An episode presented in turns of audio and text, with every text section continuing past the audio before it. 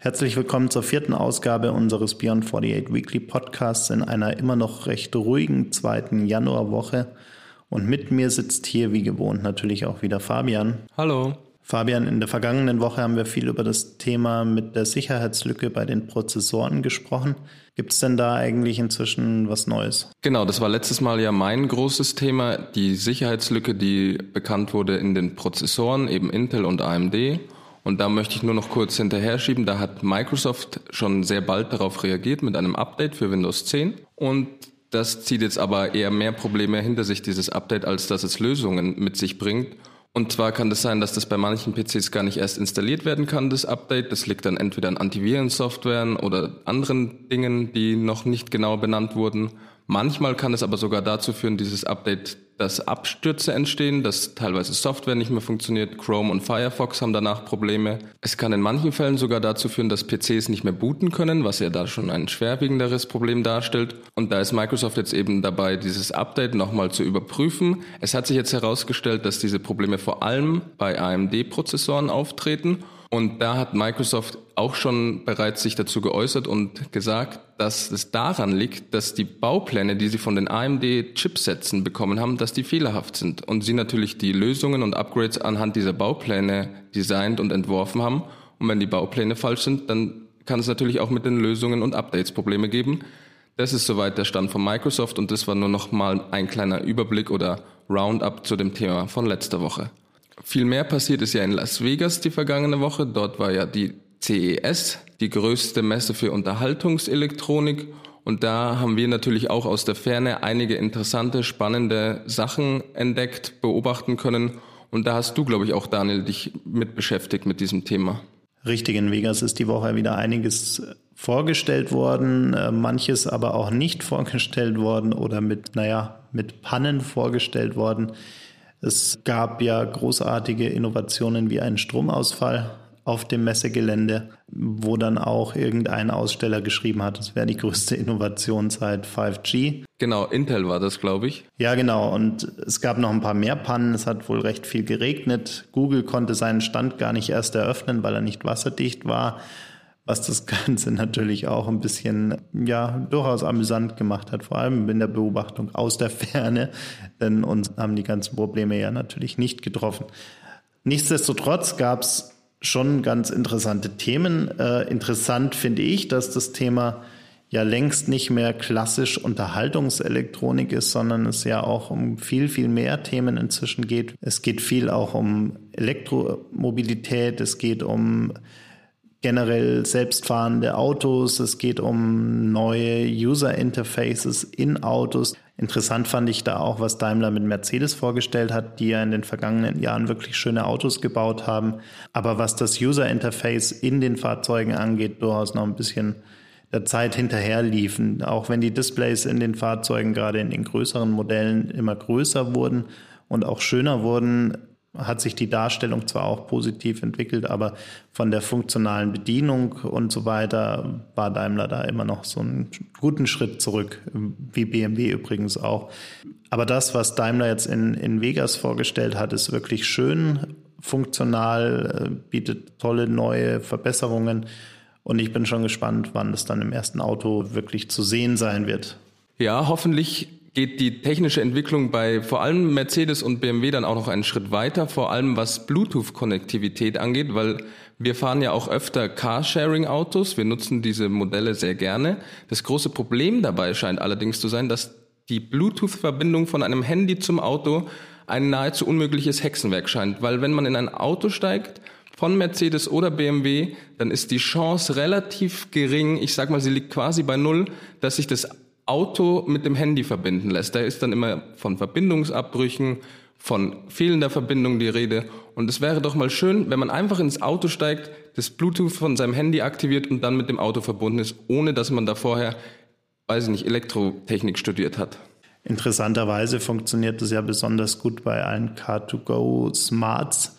Warum auch immer das günstigste Modell aller Carsharing-Autos von den beiden großen Anbietern DriveNow und Car2Go funktioniert in der Beziehung irgendwie am besten. Da ist man innerhalb von weniger als einer Minute verbunden, während man bei all diesen Minis und äh, Zweier und Einser und X1 BMW und A-Klasse und sonst was Angst haben muss, dass die Fahrt endet, bevor man überhaupt mit dem Telefon verbunden ist und der Aufwand dafür einfach nicht in, im Verhältnis steht.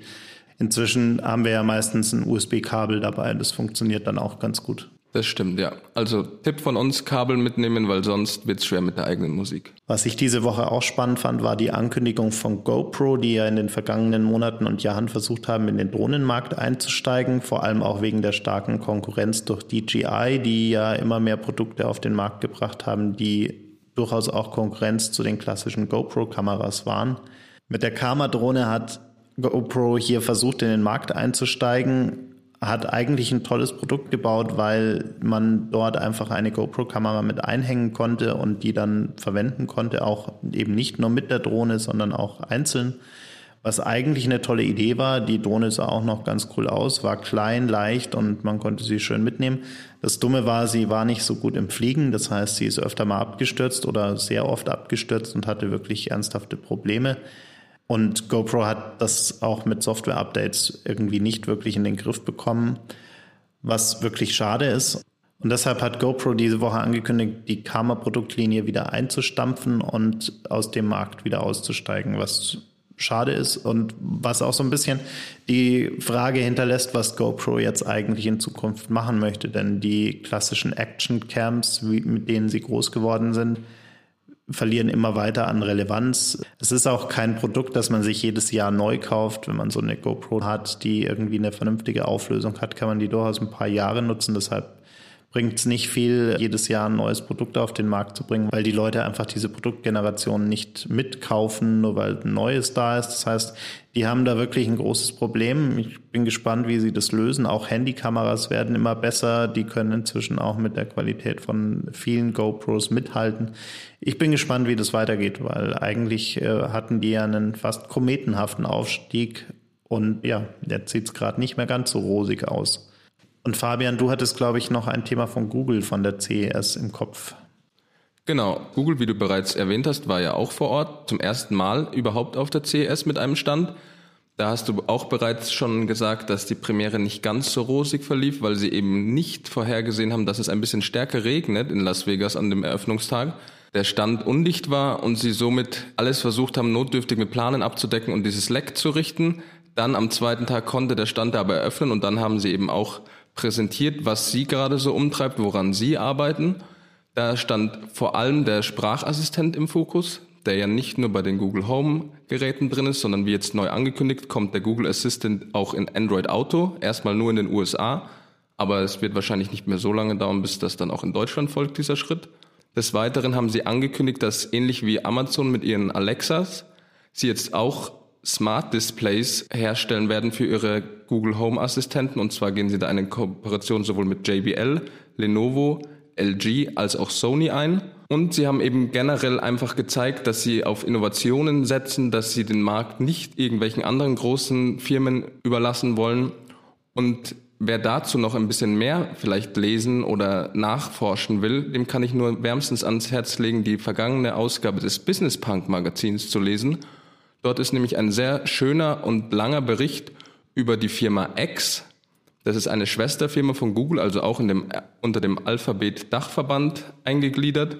Und das ist so die quasi verrückte Wissenschaftler-Fraktion von Alphabet. Dort wird nämlich vor allem an zukunftsrelevanten Lösungen für aktuell brennende Fragen geforscht, aber nicht so, wie man sich das normalerweise vorstellen würde, sondern da gibt es einen Drei-Punkte-Ansatz, den ich sehr spannend finde. Und zwar geht es immer erstmal darum, eine relevante Frage, die gerade irgendwen betrifft, in großem Maße natürlich, zu stellen.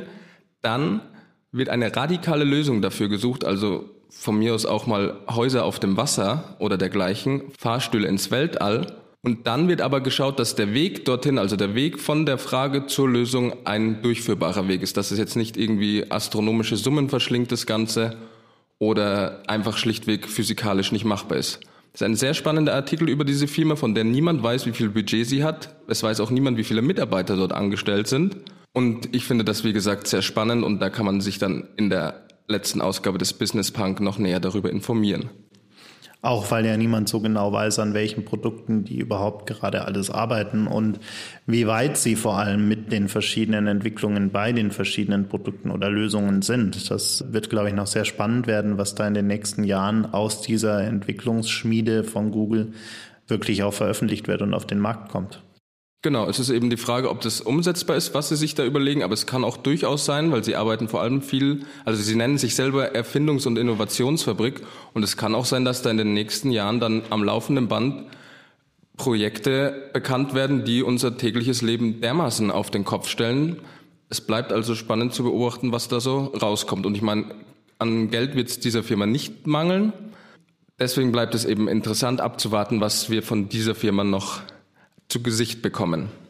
Sehr interessant fand ich auch, was Facebook diese Woche angekündigt hat. Mark Zuckerberg hat im Rahmen der Präsentation der Geschäftszahlen und auch in einem sehr ausführlichen Post auf seinem persönlichen Profil beschrieben, dass er die Strategie der Produktentwicklung von Facebook durchaus, ja, man kann fast sagen, radikal verändern möchte und sich auch gleichzeitig stärker wieder an den Wurzeln des Unternehmens orientieren möchte, nämlich dabei helfen möchte, dass sich Menschen miteinander verbinden können und gar nicht so sehr Menschen mit Unternehmen verbinden möchten. In den letzten Jahren konnte man ja durchaus das Gefühl bekommen, dass Facebook vor allem daran Interesse hat, mehr Services für Unternehmen zu bieten, mehr Ad-Formate zu bieten, mehr Umsatz dadurch auch zu generieren.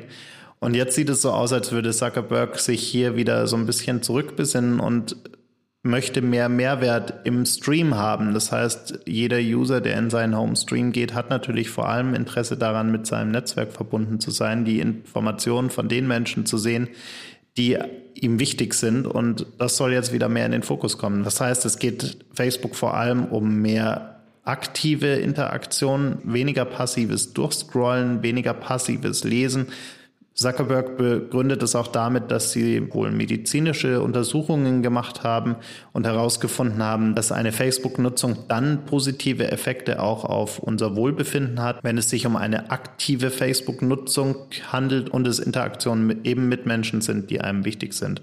Das heißt, nicht nur einfach durch den Stream durchscrollen, nicht einfach nur passiv mal kurz die Headlines lesen, das hat eher negative Effekte, das haben sie auch herausgefunden, sondern wirklich kommentieren, liken und das Ganze eben bei Posts und Beiträgen von Personen, die einem wirklich wichtig sind. Technisch betrachtet soll es jetzt so sein, dass eben solche Posts, die wirklich auch einen emotionalen und zwischenmenschlichen Wert haben, wieder mehr in den Fokus kommen. Das heißt, dass der Algorithmus, der für die Auswahl der Inhalte im Newsfeed verantwortlich ist, Beiträge eben von echten Personen, von persönlichen Profilen stärker gewichtet und vor allem solche Beiträge, die vermutlich zu einer Interaktion führen werden. Und dadurch soll einfach jeder Facebook-User ein besseres Erlebnis bei der Nutzung des Netzwerkes bekommen.